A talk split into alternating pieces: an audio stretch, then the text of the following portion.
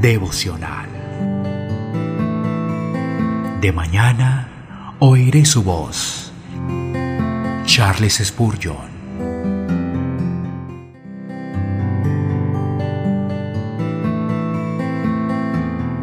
Salmo capítulo 91, versículo 3.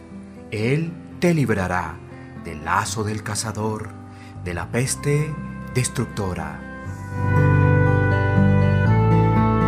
Dios libera a su pueblo de las trampas del cazador en dos sentidos. La libera de ellas y también lo saca afuera. En primer lugar, Él libera de las trampas al no permitir que sean atrapados en estas.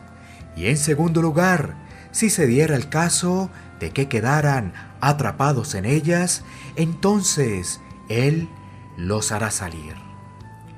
La primera promesa es la más preciosa para algunos y la segunda la mejor para otros.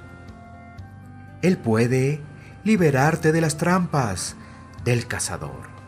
¿Cómo? Los problemas son con frecuencia el medio por el cual Dios nos libra. Dios sabe que al resbalar terminaremos pronto en destrucción. Y Él, en su misericordia, envía la vara. Nosotros preguntamos, Señor, ¿esto por qué es? Sin saber que nuestro problema ha sido el medio a través del cual no libramos de un mal mayor. Muchos han sido salvados de la ruina por medio de sus congojas y cruces. Estos han alejado a los pájaros de la red. En otros momentos, Dios guarda a su pueblo de las trampas del cazador al darle mayor fortaleza espiritual.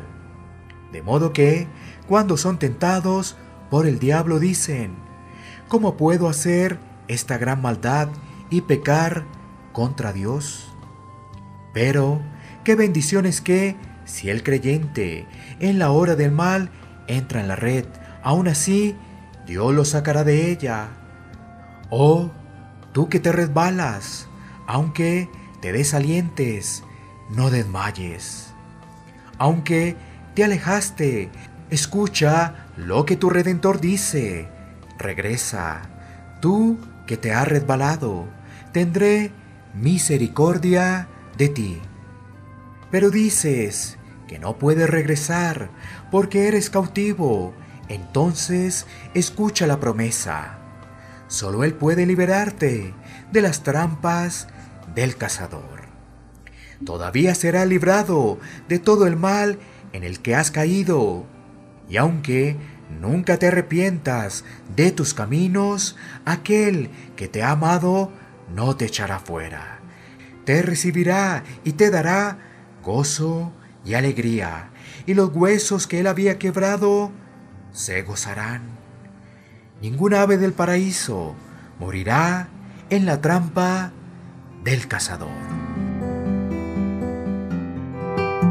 De mañana oiré su voz